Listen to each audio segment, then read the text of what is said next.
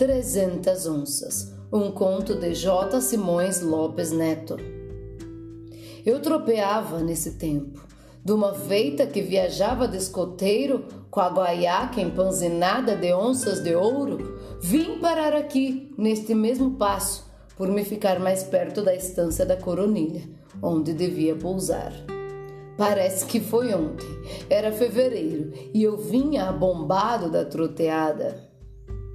Olhe, ali na restinga, à sombra daquela mesma reboleira de mato que está nos vendo, na beira do passo, desencilhei e estendido nos pelegos, a cabeça no lombilho, com o chapéu sobre os olhos, fiz uma cesteada morruda. Despertando, ouvindo o ruído manso da água tão limpa e tão fresca rolando sobre o pedregulho, tive ganas de me banhar até para quebrar a lombeira, e fui-me à água que nem capincho. Debaixo da barranca havia um fundão onde mergulhei umas quantas vezes e sempre puxei umas braçadas, poucas, porque não tinha cancha para um bom nado. E solito e no silêncio tornei a vestir-me, encilhei o zaino e montei.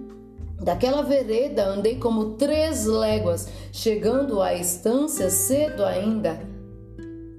Sobra assim de braça e meia de sol.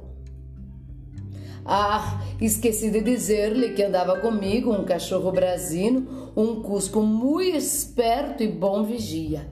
Era das crianças, mas às vezes dava-lhe para acompanhar-me e depois de sair à porteira nem por nada fazia cara à volta a não ser comigo.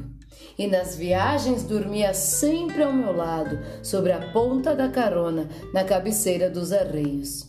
Por sinal que uma noite. Ah, mas isso é outra coisa. Vamos ao caso. Durante a troteada, bem reparei que volta e meia o Cusco parava-se na estrada e latia e corria para trás e olhava-me, olhava-me, latia de novo e troteava um pouco sobre o rastro. Parecia que o bichinho estava me chamando. Mas como eu ia, ele tornava a alcançar-me para daí a pouco recomeçar. Pois, amigo, não lhe conto nada. Quando botei o pé em terra na ramada da estância, ao tempo que dava as boas tardes, ao dono da casa, aguentei um tirão seco no coração. Não senti na cintura o peso da guaiaca. Tinha perdido 300 onças de ouro que levava para pagamento de gados que ia levantar. E logo passou-me pelos olhos um clarão de cegar, depois uns corriscos tirante a roxo, depois tudo me ficou cinzento para escuro. Eu era muito pobre e ainda hoje é como você sabe, estava começando a vida e o dinheiro era de meu patrão, um charqueador, sujeito de contas muito limpas e brabo como uma manga de pedras. Assim, de meio assombrado, me fui repondo quando ouvi que indagavam. Então, Patrício, está doente? Obrigado. Não, senhor, respondi. Não é doença, é que sucedeu-me uma desgraça. Perdi uma dinheirama do meu patrão. Ala fresca, é verdade. Antes morresse que isto. Que vai, vai ele pensar agora de mim? É uma dos diabos, é. Mas não se cucuine, homem.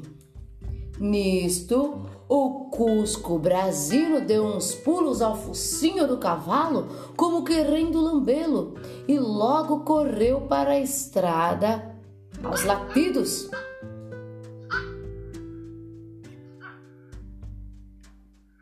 E olhava-me, e vinha, e ia, e tornava a latir. Ah, e no repente lembrei-me de tudo. Parecia que estava vendo o lugar da cesteada, o banho, a arrumação das roupas nos galhos de sarandi e em cima de uma pedra a guaiaca e por cima dela o cinto das armas e até uma ponta de cigarro que tirei uma última tragada antes de entrar na água e que deixei espetada num espinho, ainda fumegando, soltando uma fitinha de fumaça azul que subia fininha direita no ar sem vento. Tudo, vi tudo. Estava lá na beirada do passo a guaiaca e o remédio era um só: tocar a meia rédea antes que os outros andantes passassem.